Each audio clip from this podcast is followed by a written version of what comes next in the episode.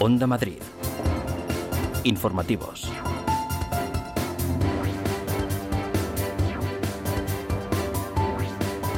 Hola, ¿qué tal están? Muy buenas tardes. Entre 900 y 1.100 hectáreas se han quemado en Robledo de Chabela y alrededores. La mayoría ha sido en Ebro y Pasto, aunque también las llamas han llegado a Pinares. El incendio está estabilizado al 95% y se prevé que en las próximas horas esté finalmente controlado según ha explicado la presidenta regional Isabel Díaz Ayuso, que se ha desplazado hasta el puesto de mando ubicado en Zarzalejo. El municipio que ha sido más afectado es Robledo de Chabela, en un 80% aproximadamente y ya se tiene más o menos valoración de la superficie quemada que estaría entre las 900 y las 1.100 hectáreas. Casi toda la vegetación que se ha perdido, en Ebro, Jara, Montebajo, Pasto y también ha habido una parte de pinares, pero sobre todo eh, creemos que es una zona que en poco tiempo podrá ser reforestada y volverá a una normalidad. Enseguida vamos a conectar con ese punto con una unidad móvil de Onda Madrid que monta guardia desde primera hora de la mañana. El alcalde de Madrid, José Luis Martínez Almeida, acusa al gobierno de Pedro Sánchez de haber partido en dos a todo el municipalismo español, todo tras el acuerdo alcanzado por la mínima por la Federación Española de Municipios y Provincias presidida por el socialista Abel Caballero. La FEM ha aceptado la propuesta del Ministerio de Hacienda para la liberación de los remanentes y el uso del superávit de los ayuntamientos. Escuchan a Caballero y a Martínez Almeida. Pues es un acuerdo singular, importante y que yo quiero valorar como muy positivo para las entidades locales.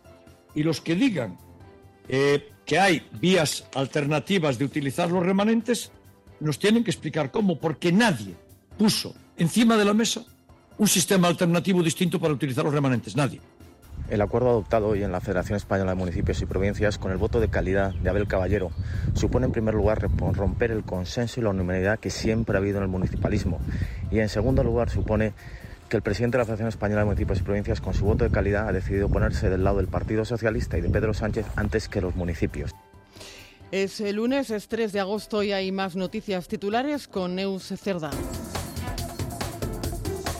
La Comunidad de Madrid supera la veintena de rebrotes por coronavirus. Ya son 22 los focos tras los tres nuevos detectados este domingo que dejan 15 nuevos positivos y 62 contactos en seguimiento. El origen de esos rebrotes, el ámbito laboral, familiar y social.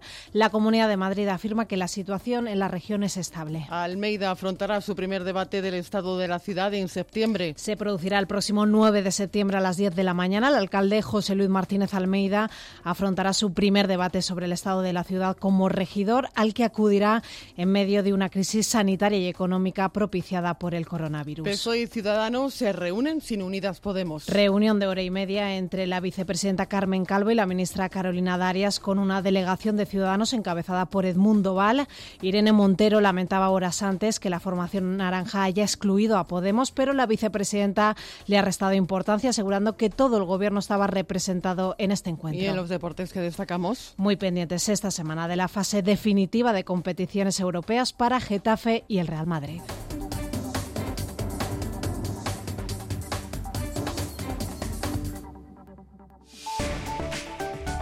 Onda Madrid. Área de servicio público. Vamos a echar un vistazo a la situación circulatoria por las carreteras en la Comunidad de Madrid. Dirección General de Tráfico, Patricia Arriaga, buenas tardes. Buenas tardes. A esta hora van a encontrar densidad circulatoria de salida de Madrid por la A1 a la altura de Venturada y también en la A3 en Rivas hacia Madrid. En el acceso a la capital también dificultad en esta A1, pero en Pedrezuela y en la A3 en Perales de Tajuña. Mucha precaución en estas carreteras. También les recordamos, continúa afectando el incendio a la M512 a la altura de Zarzalejo y la M533 en Robledo de Chabela, totalmente acortadas aún a esta hora, interrumpidas el tráfico. Eso sí, van a encontrar itinerario alternativo por la M501, la carretera de los pantanos. El tiempo. Pronóstico del tiempo para las eh, próximas horas. Antonio López, buenas tardes. Hola, ¿qué tal? Muy buenas tardes, Marta. Arrancamos semana con menos calor. De hecho, a esta hora de la tarde apenas rozamos los 30 grados y llegaremos a unos 34-35 con algunas nubes deshilachadas que pueden filtrar el sol. Importante ese viento del norte que ha refrescado muy ligeramente el ambiente en las últimas horas. Mañana martes vamos a continuar en la misma línea con temperaturas similares, 34-35 grados de máxima en la capital y lo significativo será esta próxima madrugada que dormiremos un poquito mejor con registros de mínimas por debajo de los 20 grados. Son las 2 eh, de la tarde y 5 minutos, casi 6 minutos. Las noticias de las 2 en Onda Madrid están escuchando con Ignacio Cerezo en el control de sonido y con María José Francisco en la producción. Seaside Collection. En Gran Canaria y Lanzarote, hoteles a solo unos pasos de la playa. Disfrute del servicio y la atención más esmerada que pueda soñar. Unas instalaciones de primer nivel, junto a una cuidada gastronomía, convertirán su estancia en una experiencia inolvidable. Conózcanos Seaside Collection. ¿Por qué conformarse con menos? Somos como tú. Por eso nos despertamos contigo. Aquí en Madrid despierta. Esto es Onda Madrid. Buenos días familia. Te ponemos al día con la mejor información. En Onda Madrid, en Buenos días Madrid, estamos contando noticias. Titulares de la prensa digital ahora mismo. Lo realmente importante, oyentes del enfoque, es que avanzamos y Te acompañamos con las mejores historias. Bueno, pues para ayudar a todas estas personas ha nacido un proyecto que se llama Compartiendo la Soledad. Es, escritor, es dibujante, es eh, una persona muy especial. Vivimos contigo la emoción del deporte. Empezamos la campaña, lo damos todo. Es el momento de agradecer. De vuelta a los entrenamientos, muy contento de poder volver a jugar a tenis. Hay que pensar positivo porque tenemos la suerte de volver a trabajar, a estar, a estar aquí en campo. En Onda Madrid somos como tú.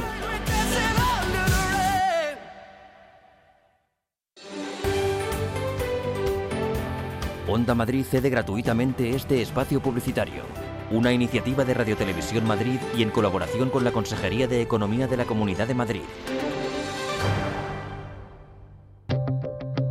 Tu ciudad ha cambiado y tu forma de moverte también. Alquila coches, motos y bicis por minutos o días con seguro a todo riesgo en los principales parkings de Madrid. Pick and Drive, tan fácil como ir a tu parking, recoger las llaves y simplemente conducir. Más información en pickandrive.es. Tus viajes con niños van a ser más relajados. Entra en bebeaway.com. Te alquilamos cunas, sillas de paseo, de coche, todo lo que necesitas para tus hijos y lo entregamos donde tú nos digas, los 365 días del año. Haz tus pedidos en reservas@bebeaway.com o llámanos 690 32 07 56. Bebeaway. Onda Madrid. Las noticias de las dos. Dos y ocho minutos de la tarde. Al final de la jornada estará totalmente controlado el incendio desatado en Robledo de Chabela y que habría afectado ya a casi 1.100 hectáreas de, terreno.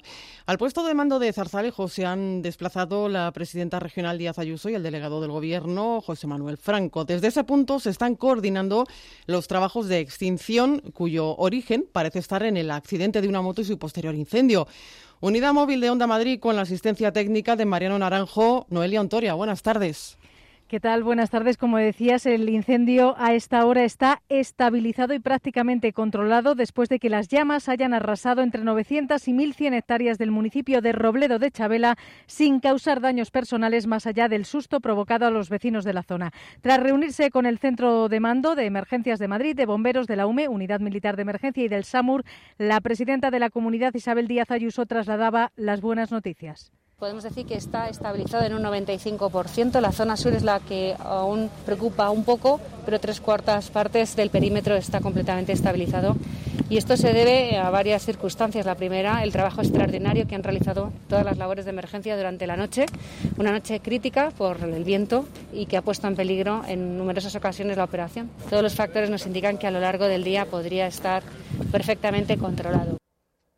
Atrás queda el susto que se llevaron desde ayer los vecinos, primero de Robledo, que comenzaron a alertar de un incendio poco después del mediodía tras el accidente de un motorista cuya moto resultó incendiada. Así lo explicaba el alcalde de Zarzalejo, Rafael Herranz. Hubo un accidente de moto en la carretera de la Cruz Verde, eh, de Robledo a la Cruz Verde, y se encendió la moto y ahí empezó el fuego y el fuego se extendió, pues bueno, con la sequía que tenemos y esto, pues se extendió muchísimo.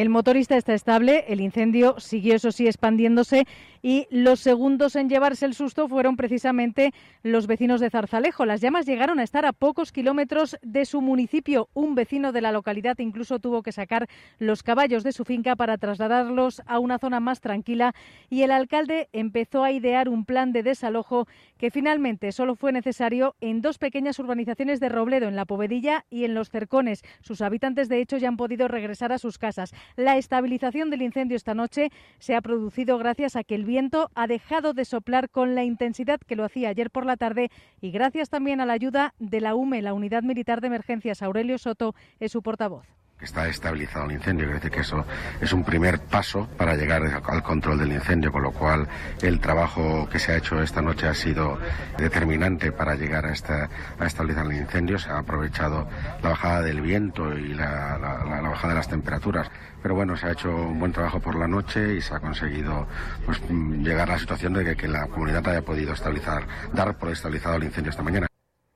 Cuatro helicópteros y cuatro hidroaviones siguen refrescando a esta hora la zona quemada. Las máquinas podrían entrar esta misma tarde a remover ya la tierra. Los trabajos se han prolongado porque se trata de una zona escarpada y de difícil acceso y porque aún a esta hora algunos rescoldos se van activando, aunque nos dicen que sin peligro. En el puesto de mando de Zarzalejo quedan tres camiones de la UME, dos furgonetas del SAMUR y dos de protección civil y se quedará un retén para controlar el fuego si este despierta por un cambio de viento. Pero los expertos nos dicen que está prácticamente controlado. Gracias, Noelia. Entre tanto, el retén de bomberos continúa en Valdepiélagos, donde el sábado se originaba otro incendio que se ha saldado con un detenido que ha quedado en libertad con cargos tras ser arrestado por negligencia grave. Estaba haciendo trabajos en el campo. El fuego obligó a desalojar a cerca de mil personas. Podrían haberse visto afectadas más de mil hectáreas. Tres cuartas partes del terreno pertenecen a Guadalajara. Escuchan a una vecina de Valdepiélagos. Inmediatamente dijeron que nos desalojaran, que no fuéramos. Fuimos los primeros en salir. Y luego después, eh, hasta eso de las once y media, más o menos, ya pudimos regresar. Pero esto era una locura. O sea, ver era impresionante, las llamas, o sea, todo, todo era impresionante. Los helicópteros venían cada tres minutos y vimos que la cosa ya estaba y se veía desde nuestra, desde nuestra casa, se veía que esta zona de aquí, eh, como mucha claridad y mucho humo. Onda Madrid informativos. La Comunidad de Madrid ha registrado hasta la fecha un total de 22 rebrotes de coronavirus con los afectados ya realizando la cuarentena. De ellos, nueve se han detectado este fin de semana, según ha informado la presidenta Isabel Díaz Ayuso. En las últimas horas me han comunicado que ya durante el fin de semana lo que hemos tenido han sido dos, 22 brotes comunicados y que ya están eh, perfectamente en cuarentenas, etcétera. Y, y entonces ahora lo que vamos a hacer es bueno, pues seguir como siempre trabajando con los dispositivos que hemos puesto en marcha para que en caso de que haya cualquier nuevo brote pues se pueda controlar y poner en cuarentenas a todas las personas. Así que estamos bien por ahora.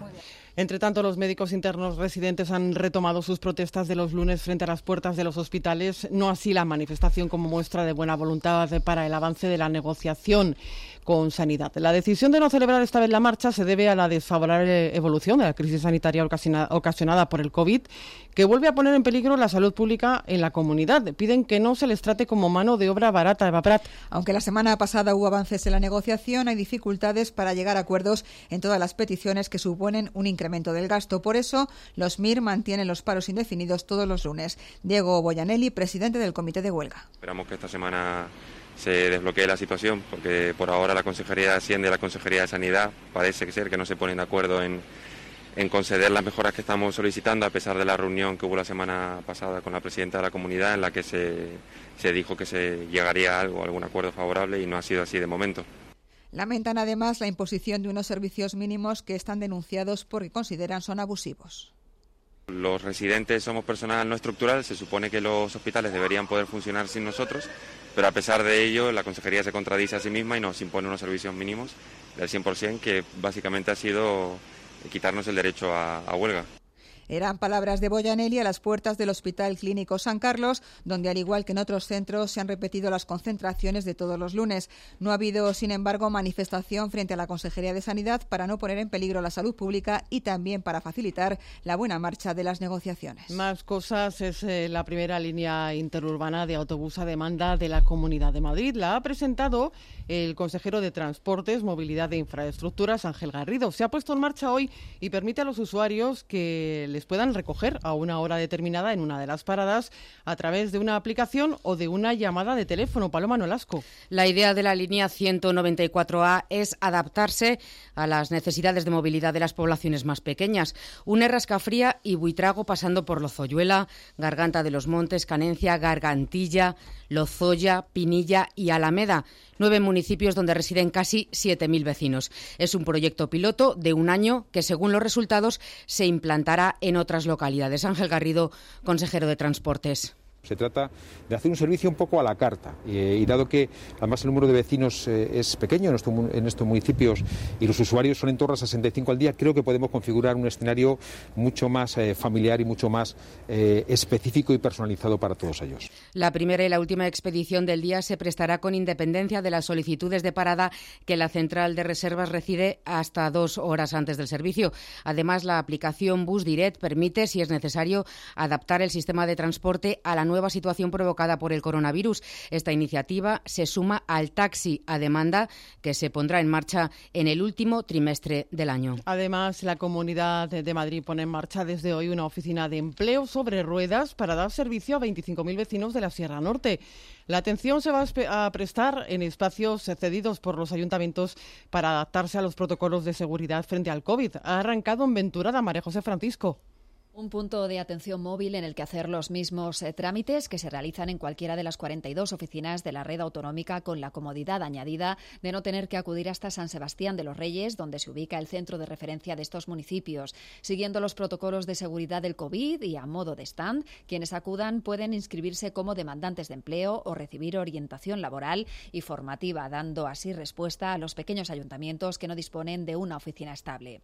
El empleabús, hoy en Venturada, recorrerá hasta jueves Buitrago de Lozoya, Lozoyuela, y Rascafría en horario de 9 a 2. La vicealcaldesa de Madrid, Begoña Villacís, y nos vamos a ir ahora hasta Puente de Vallecas, ha visitado comercios del distrito para conocer su situación después del estado de alarma. Allí ha puesto en valor la decisión del consistorio de bajar impuestos para que el tejido empresarial pueda tener más dinero y preservar así más puestos de trabajo. En lugar de subir los impuestos para que el ayuntamiento tenga más dinero, lo que vamos a hacer es bajar los impuestos para que los comerciantes, los empresarios, los autónomos puedan tener más dinero y sobre todo preservar los puestos de trabajo, que es lo más importante. Además, les contamos que los hosteleros de Madrid se van a concentrar mañana a las 11 frente a la Junta de Distrito de Centro. Protestan por la actitud que tildan de obstruccionista del ayuntamiento. Consideran que el consistorio ha fracasado en la aplicación de la campaña de apoyo a la hostelería. Entienden que está impidiendo la aplicación de medidas eh, a la instalación de terrazas o a la utilización de las bandas de aparcamiento, así como la peatonalización temporal de determinadas calles y la concesión de terrazas en la hostelería y en el ocio nocturno de Madrid. Por cierto, que Noche Madrid y España de Noche reclaman a la Administración un tratamiento riguroso sobre los rebrotes que evite, dicen, desviar la atención sobre la situación real de la emergencia sanitaria. Entienden que el ocio y las celebraciones festivas representan únicamente el 6,2% de los rebrotes de la última semana. Vicente Pizcueta es portavoz de Noche Madrid. Las actividades recreativas de los ciudadanos suponen entre un 6 y un 8% de los datos de rebrotes y contagios según los propios datos oficiales, lo que debería de cuestionar eh, la incidencia que está teniendo la información y los datos proporcionados por la Administración Sanitaria en relación al ocio nocturno. Mientras el consejero Ángel Garrido ha señalado que hay que ir acostumbrándose a las limitaciones impuestas al ocio nocturno. En este momento lo que tenemos que priorizar es la salud de las personas y por tanto va a haber acciones limitativas en, algunas cosas que hasta, que hasta la fecha pues, nos parecían normales, pero que ahora ya desgraciadamente no lo son tanto. Onda Madrid. Informativos. Son las 2 de la tarde y 19 minutos. Segunda reunión entre Gobierno y Ciudadanos. En esta ocasión han tratado las medidas económicas y sociales que se han aprobado para paliar los efectos de la pandemia, aunque la reunión entre la vicepresidenta primera, Carmen Calvo, con la ministra de Política Territorial y una delegación de Ciudadanos eh, ha estado marcada también por una notable ausencia. Elena Rivas. Sí, ha habido polémica porque a esta reunión a la que han acudido la vicepresidenta del Gobierno, Carmen Calvo, y la ministra de Política Territorial, Carolina Darias, con una delegación de ciudadanos encargada por, encabezada por Edmundo Val, eh, faltaban ministros de Podemos. Según la ministra de Igualdad, Irene Montero, la formación naranja ha vetado la presencia de ministros de la formación morada en el encuentro. Lo corroboraba la secretaria de Política Municipal de Ciudadanos, Begoña Villacís. Efectivamente, nosotros estamos intentando atraer al Partido Socialista al centro. Estamos intentando que España no esté en manos de los extremos, no esté en manos de los independentistas. Es así de sencillo. Sin embargo, Edmundo Val lo ha negado. Ha dicho que si no han acudido ministros de Podemos es porque su presencia no tenía objeto, porque no son temas de su competencia. No hay ningún veto a nadie. No hay vetos. Con la que está cayendo en España, nos vamos a poner ahora a pensar en las sillas, en salir en la foto, en ponernos una medalla. No, mire, Ciudadanos no hace eso. La vicepresidenta Carmen Calvo le ha querido quitar hierro, asegura que todo el Gobierno ha estado representado en la reunión. Yo estoy aquí porque soy la vicepresidenta primera del Gobierno, en nombre del Gobierno, para escuchar un grupo parlamentario que nos ayuda de vez en cuando a sacar adelante el trabajo de todo el Gobierno. Es que es así. Cuando hay un miembro del Gobierno está el Gobierno. Calvo aseguraba que no existe ningún enfado por parte de la formación morada. Ambas partes han declarado que ha sido un encuentro satisfactorio, una reunión absolutamente necesaria, según Calvo, con este grupo que ha ayudado tanto al Ejecutivo en momentos difíciles. En el trasfondo de la reunión ha estado el posible apoyo de Ciudadanos a los presupuestos de 2021, aunque de momento no ha trascendido de momento nada.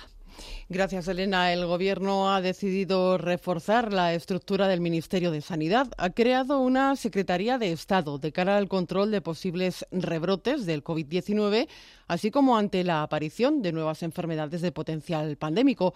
Así lo recoge el Real Decreto publicado hoy en el Boletín Oficial del Estado. Esa norma modifica la estructura del Ministerio de Sanidad y la refuerza.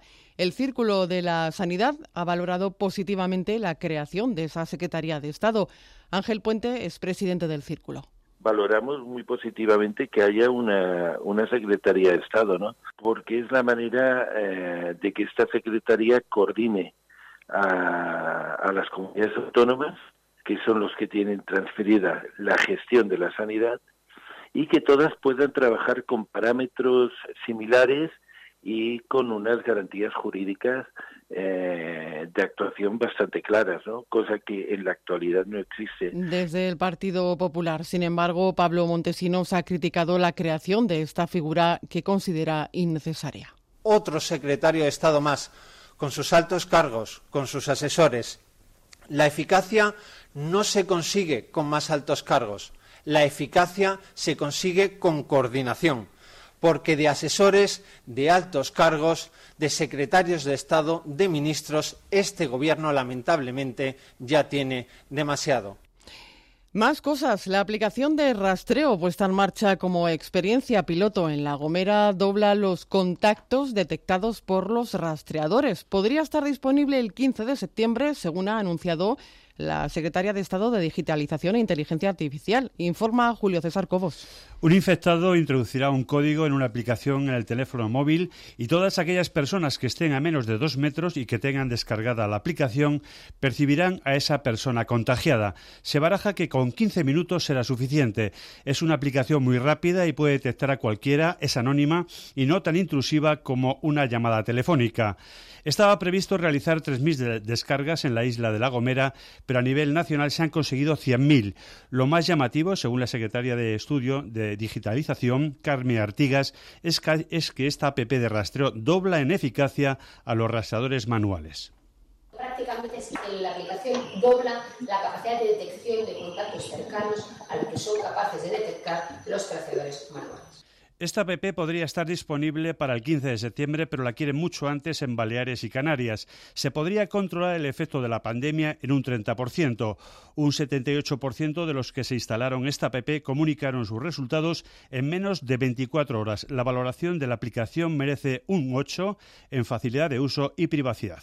La entrada de turistas extranjeros en España ha descendido en junio casi un 98% si lo comparamos con el mismo mes de 2019.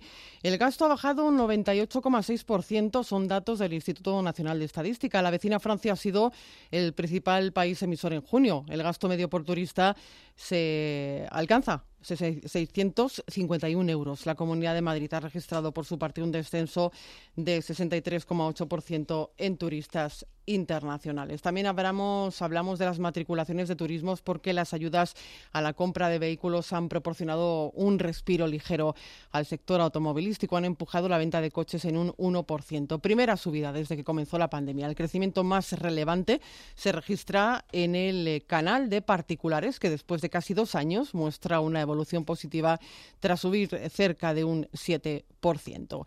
Y como les contábamos, la Federación de Municipios y Provincias ha aprobado el documento de Hacienda que permite a los ayuntamientos utilizar el superávit. Lo ha conseguido con el único voto a favor del PSOE que ha suscitado un empate roto Elena, por el voto de calidad de presidente del socialista del Caballero. Sí, no es habitual esta falta de consenso en la FEM. Solo han votado a favor los socialistas. Izquierda Unida Podemos se han abstenido y han votado en contra PP, Ciudadanos y PDCAT. El presidente Abel Caballero no lo entiende porque asegura que con este acuerdo ningún ayuntamiento sale perjudicado. Todos salen beneficiados, ha subrayado, porque se suspende la regla de gasto para este año y además se recogen todas las peticiones que hizo la oposición en la comisión del Congreso. Además, hay un fondo de transporte. Además, hay renegociación de los que están en difícil situación financiera. Además, hay eh, el acuerdo de, la negociación del, del, superávit del 18. Además, hay el acuerdo de las reformas legislativas. Es que este acuerdo que firmamos supera con mucho a lo que se planteaba en la Comisión de Reconstrucción del Congreso de los Diputados.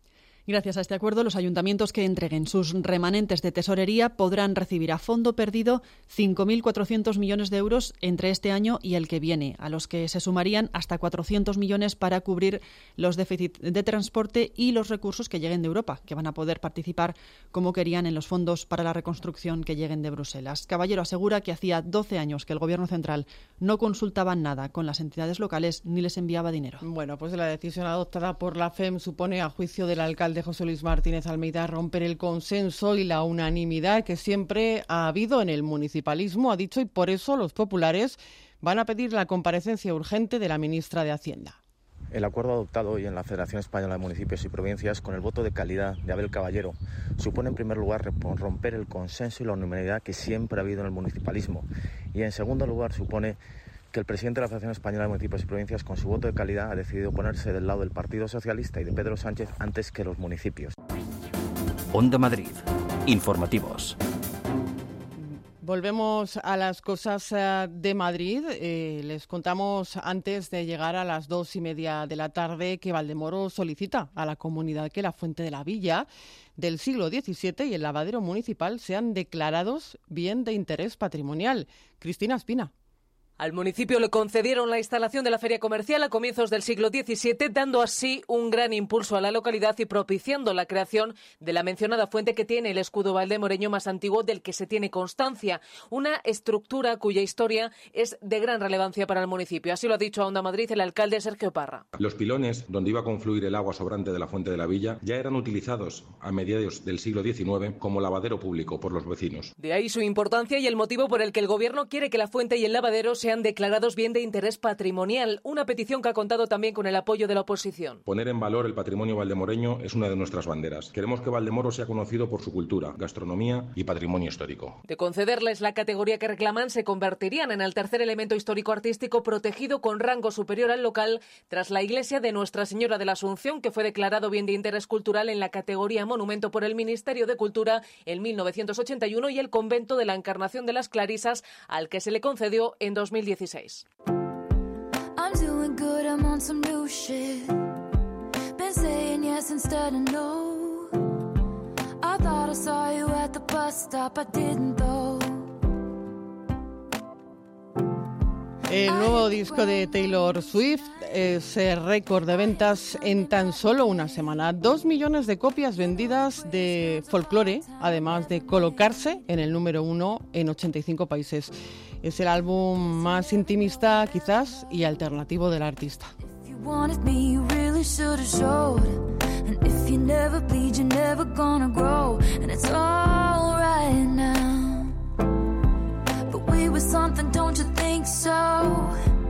Roaring twenties, tossing pennies in the pool. And if my wishes came true, it would have been you. My defense, I have none for never leaving well enough alone. But it would have been fun if you would have been the one.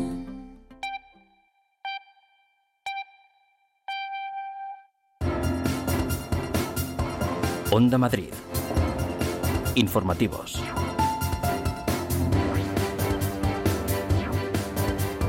Son las dos y media de la tarde y es momento de repasar lo fundamental a esta hora con Neus Cerda. Estabilizado el incendio en Robledo de Chabela. Estabilizado al 95%, el viento ha sido lo que más ha complicado las tareas de extinción. Esta madrugada dejó de soplar con fuerza, lo que ha permitido perimetrar las llamas. En Zarzalejo se ha desplegado el puesto de mando y hasta allí se ha desplazado la presidenta regional Isabel Díaz Ayuso. Tienden a confundir porque mezclan los datos relacionados con los contagios asociados al botellón o a todo tipo de fiestas y reuniones clandestinas. Con Bien, pues no es este el sonido que queríamos escuchar. Como les contamos, está estabilizado al 95% el incendio en eh, Robledo de Chabela. El viento ha sido quizá lo más eh, complicado para trabajar en esas eh, tareas de extinción. Esta madrugada ha dejado de soplar con fuerza lo que ha permitido perimetrar, como nos decía Neus Cerdá, las llamas. En Zarzalejo se ha desplegado el puesto de mando y hasta allí, como les contamos, ha estado esta mañana la presidenta regional Isabel Díaz Ayuso. La zona sur es la que aún preocupa un poco, pero tres cuartas partes del perímetro está completamente estabilizado. Y esto se debe a varias circunstancias. La primera, el trabajo extraordinario que han realizado todas las labores de emergencia durante la noche, una noche crítica por el viento y que ha puesto en peligro en numerosas ocasiones la operación. Todos los factores nos indican que a lo largo del día podría estar perfectamente controlado. 22 rebrotes activos de coronavirus en la Comunidad de Madrid. Ya son 22 los focos tras los tres nuevos detectados este domingo. El origen de esos rebrotes, el ámbito laboral, familiar y social. A pesar del incremento en el número de contagios, el Gobierno regional se mantiene tranquilo, asegura que la situación está controlada. Continúan, eso sí, las restricciones en el ocio nocturno, que insiste en pedir que se alivien al considerar que ellos no son los responsables de la pandemia. Vicente Pizcueta es portavoz de Noche Madrid? Porque es la manera eh, de que esta Secretaría coordine a, las comunidades autónomas, que son los que tienen transferida la gestión de la sanidad, y que todas puedan trabajar con parámetros similares, cosa que en la actualidad no existe. Cataluña supera los 100.000 contagios desde que comenzó la pandemia. Hoy ha notificado 1.200 positivos más. Preocupan los focos en Figueras y Vilafán, donde se han reforzado las restricciones para los vecinos.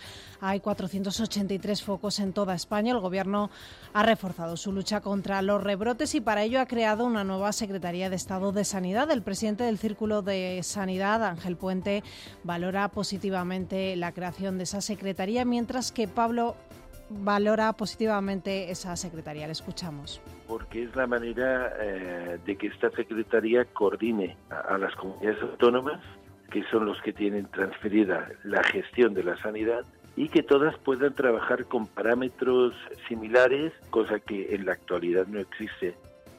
Cerrado el acuerdo con Hacienda, los ayuntamientos podrán gastar su superávit para hacer frente a los efectos de la pandemia. Los municipios con remanente prestarán 15.000 millones de euros al Ejecutivo, que este devolverá en 10 años. Los ayuntamientos recibirán a cambio 5.000 millones a fondo perdido.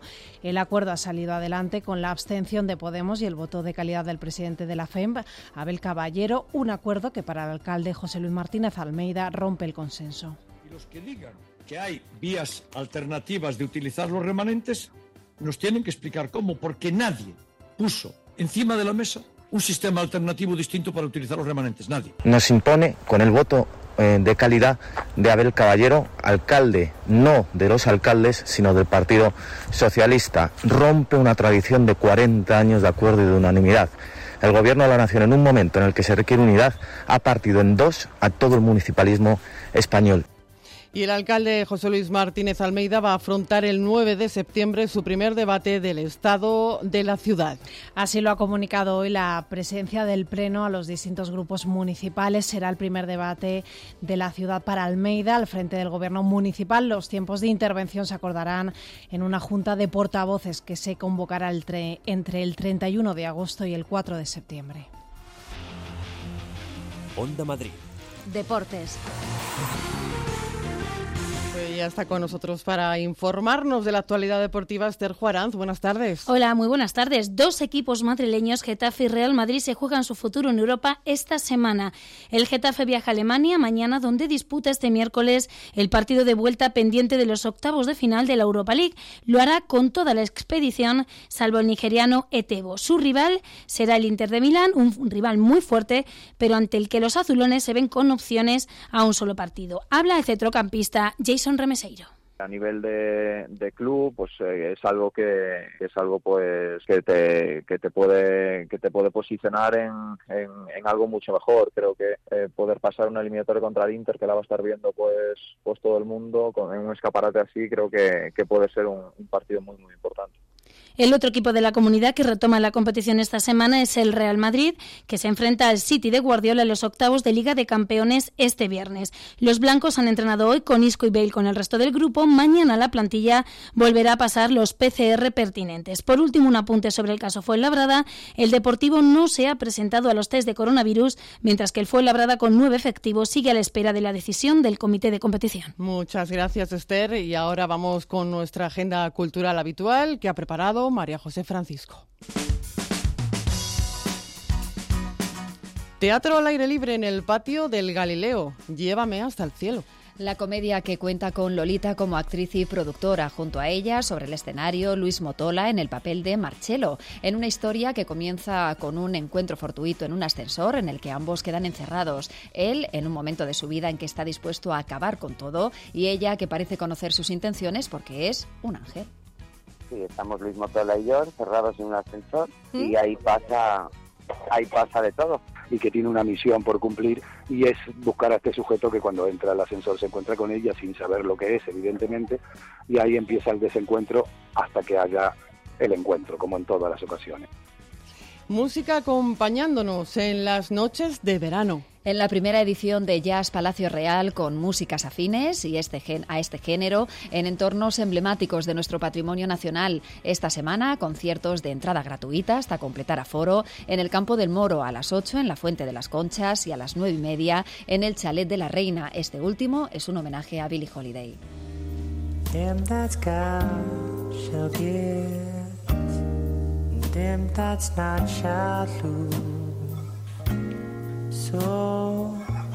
Bible said,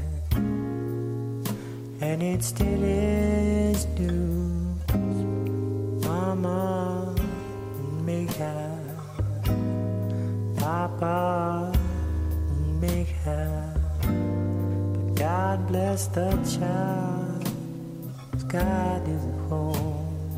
Pues hasta aquí las noticias de las dos en eh, Onda Madrid en la realización. Ha estado Nacho Cerezo, María José Francisco se ha encargado de la producción. Que tengan una buena tarde. Adiós.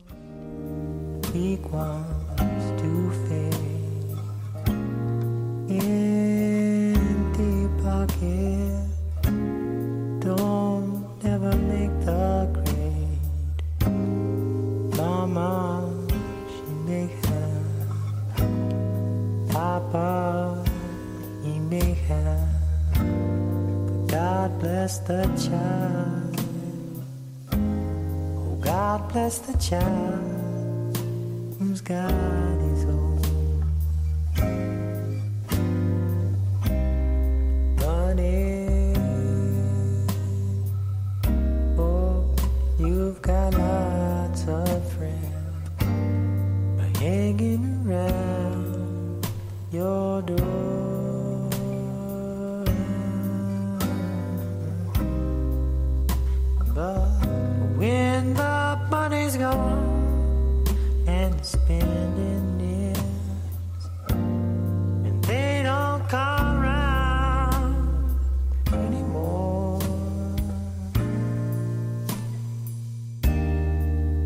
Relations give a crust of bread and such. Go along and help yourself.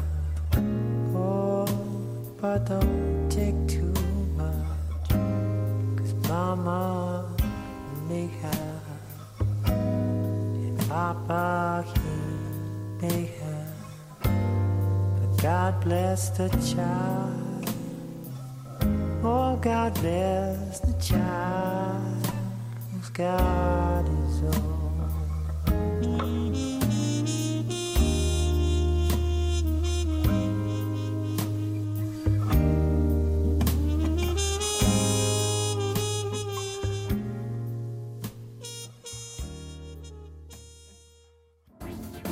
Onda Madrid. Informativos. Mucho sobre ti y Carpimart tiene mucho que decir sobre tu casa. Son especialistas en la fabricación e instalación de puertas, ventanas, suelos, armarios. Carpimart se adapta a cualquier espacio de tu hogar. Y si tienes un proyecto en la cabeza, cuéntanoslo. En Carpimart tomamos medidas. Estamos en la calle Ofelia Nieto 52 y en carpimart.es. Nuestras vidas, como las películas, tienen su propia banda sonora. Un conjunto de canciones que nos han acompañado desde nuestra infancia y que dicen mucho de quiénes somos. Todos tenemos esas canciones que son parte de nuestro recorrido vital. De lunes a viernes, a las 9 de la noche, con Isabel García Regadera, toda clase de invitados reviven las bandas sonoras de sus vidas. En Onda Madrid, 101.3 y 106 FM. Canaria tiene todo lo que necesitas para tu descanso, con rincones que con toda seguridad ni te imaginas. Y solo Bicordial Hotels and Resorts te ofrece la mejor y más variada oferta alojativa para disfrutar de la isla, de su clima, de sus playas, de su laureada gastronomía. Conócenos en bicordial.com. Vacaciones diferentes.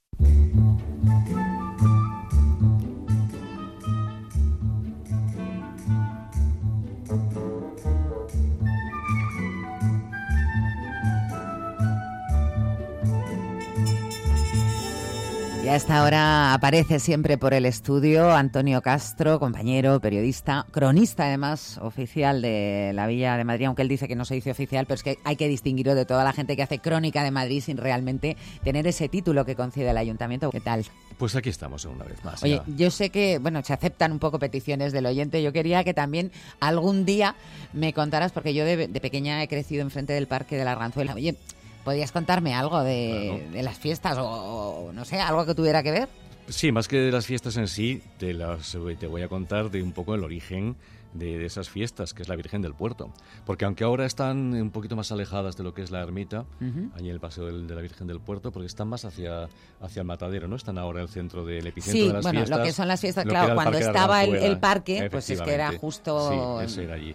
Pero el origen de estas fiestas de la melonera estaban en el entorno de la, de la ermita de la Virgen del Puerto. ¿Dónde está exactamente la, la ermita? La ermita de la Virgen del Puerto está en Madrid, Río, casi al lado del Parque Atenas, junto al puente de, de Segovia. Ajá. Bajando por la calle Segovia, eh, Campo del Moro, para que te ubiques, entre Puerta San Vicente y el Puente de Segovia. Ya estoy ubicada.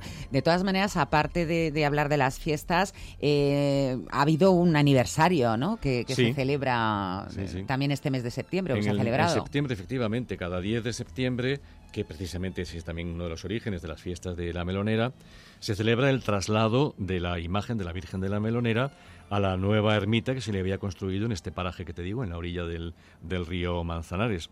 O sea que hace 301 años, si no me fallan las, las matemáticas, el 10 de septiembre del 1718, esa Virgen era llevada hasta la, la, ermita de la orilla del, del, río Manzanares.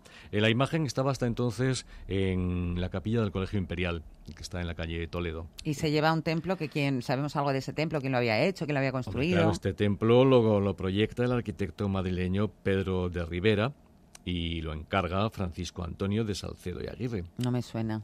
¿No te suena? No. ¿Y el Marqués de Vadillo? Hombre, Marqués de Vadillo, es que yo vivía ahí, no te estoy diciendo que vivía enfrente de la, de la, del Parque de la Arganzuela. Pues el señor Salcedo y Aguirre era el Marqués de Vadillo de la Glorieta, el que da nombre a esa glorieta junto al puente de Toledo, en la parada de la línea 5, que también uh -huh. se llama la, la, parada, la estación de Marqués de Vadillo. El Marqués de Vadillo fue un personaje a caballo entre los siglos XII y XIII, que había nacido en San Andrés, un pueblecito de, de Soria, en el año 1646.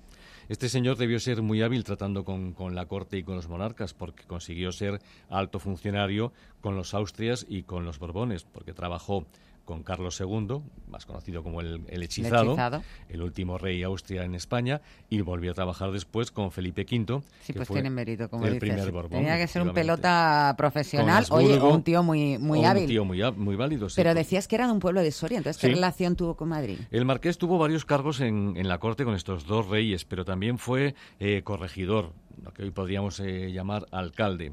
Antes de serlo de Madrid, había sido de ciudades como Plasencia, Salamanca, Jaén, Córdoba. Pero su vinculación más permanente con nuestra ciudad, con Madrid, se produjo al ser nombrado corregidor de la Villa y Corte el año 1717. O sea, que fue alcalde de Madrid. Fue alcalde de Madrid. Uh -huh. Dos años antes había muerto aquí ya su, su, esposa.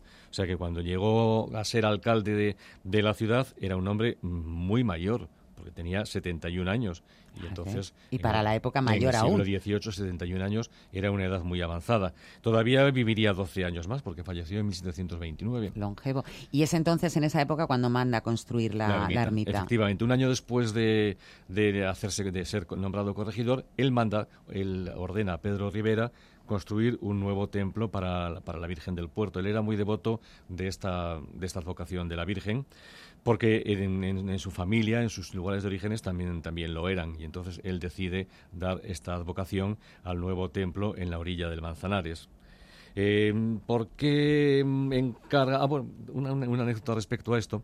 Cuando se lo encarga a Pedro Rivera, el que no sé exactamente el, no, el cargo que tenía eh, maestro mayor de obras del Madrid, maestro mayor de obras. Como el jefe de, de como obras como del el arquitecto jefe, ¿no? como el arquitecto jefe del ayuntamiento, era Teodoro de Ardemans, que es una figura muy importante en la historia madrileña de los últimos siglos. A mí todos me suenan por calles. Sí. Esa está por Francisco Silvera, la calle Ardemans. La calle Ardemans. Pues Teodoro Ardemans era, el, era el, el, maestro de obras, el maestro mayor de obras del ayuntamiento y consideró que encargar eh, un proyecto de estas características a un joven de 36 años, como tenía entonces Pedro Rivera, pues se sintió muy ofendido eh, lo cual al marqués de Vadillo parece que le importó una, una ira.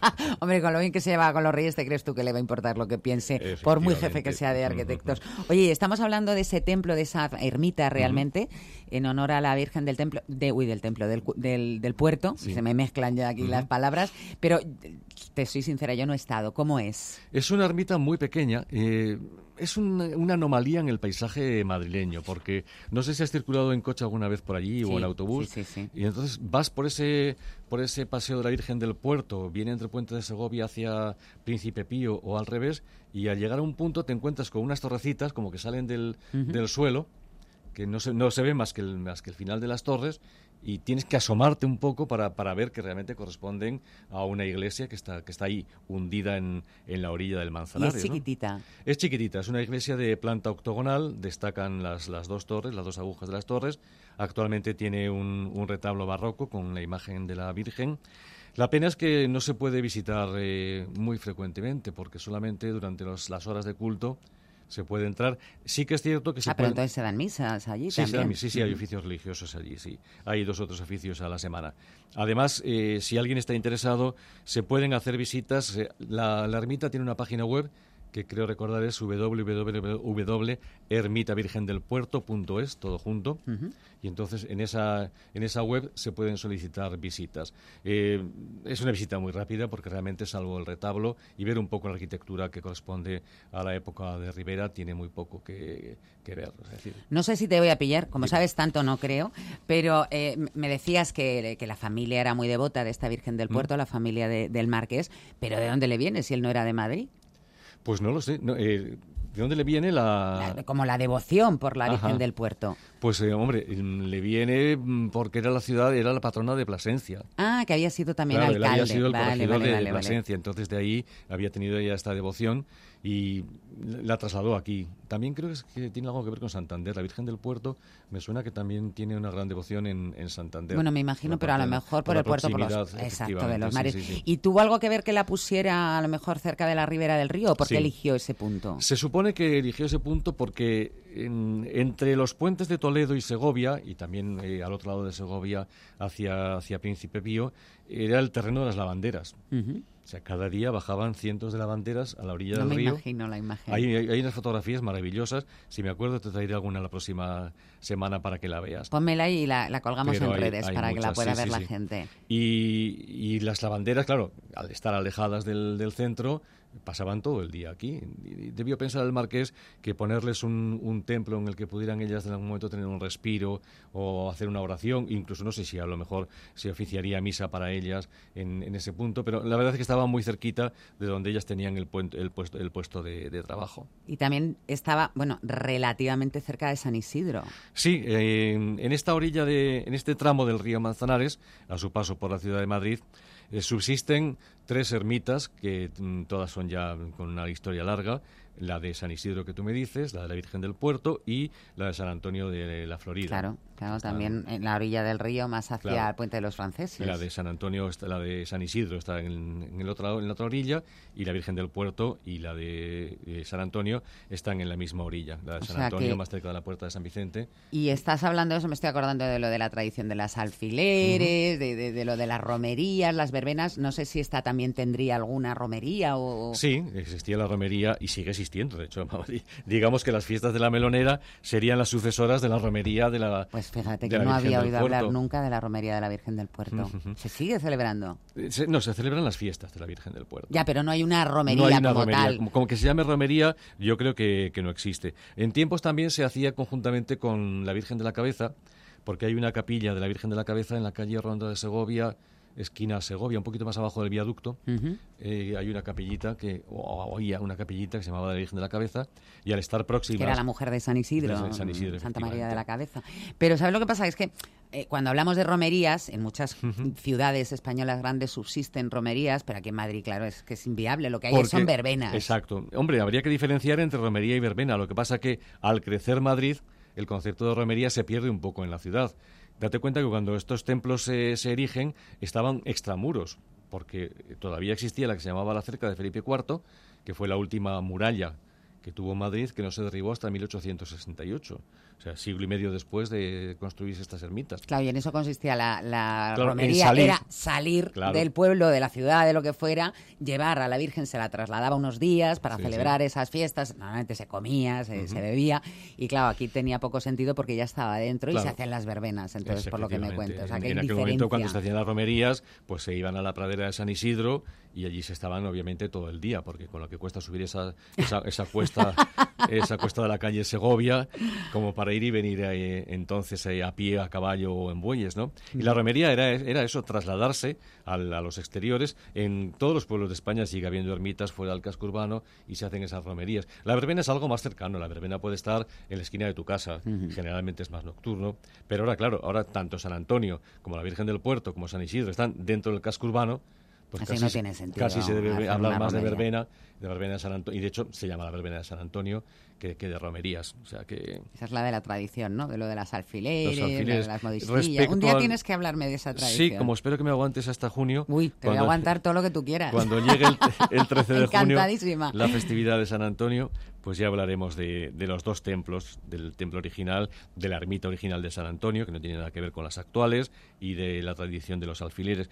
Eh, respecto a la melonera, se habla de una... He, he leído una tradición que yo no sé si darle mucho crédito. ¿Cuál? El origen de, la, del, de melonero, de las fiestas de la melonera o la Virgen Melonera, porque la Virgen del Puerto también se llama la Virgen Melonera, eh, hay dos teorías. La que yo más eh, suscribo es que realmente al ser un espacio abierto donde la- los madrileños iban de verbena, había muchos puestos de melones que venían de Villaconejos, por cierto, Sí, desde entonces. sí, sí. Y entonces esa proliferación Eso los he visto yo. ¿eh? Que te los daban a cala y cata. Efectivamente, una, No como ahora, que con te- una puntita te abrían una especie de cuña para... para Y eran sacar. todos ricos, además, Todos, porque todos. cuando te los daban así es porque sabían que estaba bueno.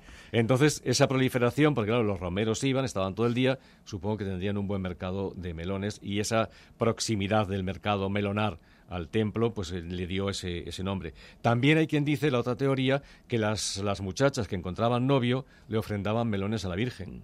Yo, a mí me gusta más la primera. A mí también me gusta la y, primera. y, además, si te lo crees tú, que sabes mucho más, yo voy contigo. Yo lo que diga Antonio Castro. Porque no sé, no sé yo qué sentido tendría regalarle a la Virgen melones. Pues bueno, que se lo comieran el párroco, los monaguillos, los sacristanes. pero pedirían otra cosa. Sí, pedirían otras cosas. Oye, nos falta aclarar algo, yo creo, de, de, de, en la historia de la Virgen del Puerto. Sí, sí te imagino que te refieres a la, a la ermita actual. Sí. Pues es muy importante porque esta ermita que tenemos ahora las, las, la planta es la original de, de Pedro de Rivera, pero en son los muros. Sí, en 1936, en los sucesos de, de, julio de 1936, entre los templos que fueron arrasados, saqueados, incendiados, estuvo el de la Virgen del Puerto. O sea que mm, durante esos tres años de guerra eh, la iglesia quedó prácticamente inservible. Al terminar la contienda, en 1939, la Virgen del Puerto, la ermita de la Virgen del Puerto, eh, tuvo que ser eh, reconstruida totalmente porque había desaparecido prácticamente todo. Y no fue un proceso mm, ni corto ni largo, porque se toma conciencia de que estábamos ante unas, de que estaban ante unas ruinas de Pedro de Rivera, que es evidentemente uno de los arquitectos de Madrid, que tenían un valor histórico, monumental, y que por tanto convenía recuperar ese patrimonio de la ciudad. Y efectivamente, en 1945, el Ayuntamiento de Madrid decidió que había que restaurar la ermita de la Virgen del Puerto, siguiendo los, planes de, los planos de Pedro de Rivera. Por otra parte, en 1946, el Gobierno de la Nación declaró Monumento Histórico Nacional a las, a las ruinas del, del templo, que ya estaba en reconstrucción, y eso ya permitió avanzar un poco en su, en su, en su recuperación. De hecho, no fue hasta mil, 1950 en las fiestas de San Isidro de 1950, cuando ya... Esas tampoco las he vivido yo, ¿eh? Yo tampoco. Ahí casi, casi, casi... de oídas Ahí casi, casi, pero esa no me pillaron a mí todavía. Entonces, en, en esas fiestas de 1950 es cuando la, la, la, imagen, la copia de la imagen que se guardaba en esta capilla de la Virgen de la Cabeza, que decía hace un momento, es trasladada otra vez a su templo original y a partir de ahí ya se restablece el culto dentro de esta, de esta ermita de la Virgen del Puerto. O sea que esta que vemos ahora, siendo fiel al original del, del siglo no XVII, es la... no es la original. Oye, te puedo preguntar, porque es que ya te digo que, que yo he vivido, vamos, me he criado en, en uh -huh. Marques de Vadillo y mi madre sigue viviendo en esa zona, ¿por qué esa glorieta concretamente es la que recibe el nombre de Marques de Vadillo? ¿Hay algún motivo uh -huh. o fue por aquí mismo? Venga. No, hombre, tiene dos motivos. Uno de ellos, eh, la proximidad de la ermita Virgen del Puerto, que la, que la construye, la manda a construir el Marqués de Vadillo, pero es que además el Marqués también, en ese empeño, él eh, saneó mucho las orillas de las riberas del Manzanares para que los madrileños pudieran disfrutar de ellas, que era prácticamente en verano el único punto que tenían entonces para poder tener un poquito de, fresco, de expansión, de, terreno, pero es que además él ordena también, y se lo ordena otra vez a Pedro Rivera, la restauración del puente de Toledo. Entonces, esa recuperación también del puente de Toledo, que son todos los monumentos importantes que todo de Madrid, ahí.